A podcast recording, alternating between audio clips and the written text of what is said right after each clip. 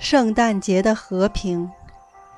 一九一四年十二月，第一次世界大战爆发后的第五个月，整个西部战线发生了一件令德国和英国最高统帅惊恐万状的事。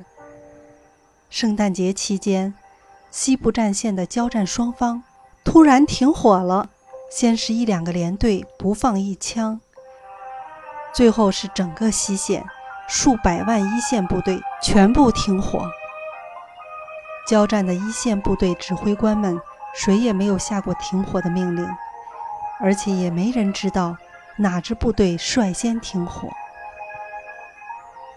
圣诞快乐，圣诞快乐，Merry Christmas！明天我们绝不相互开战。好，一言为定。德国军人对着英国军人大喊：“服务员！”我经常去你的餐馆，是你啊！然后他们紧紧拥抱在一起。我们一起来个友谊的比赛吧。好啊，这儿有几个空纸盒，可以当足球。来吧，射门。就这样，一场象征和平意义的足球赛在战场上展开了。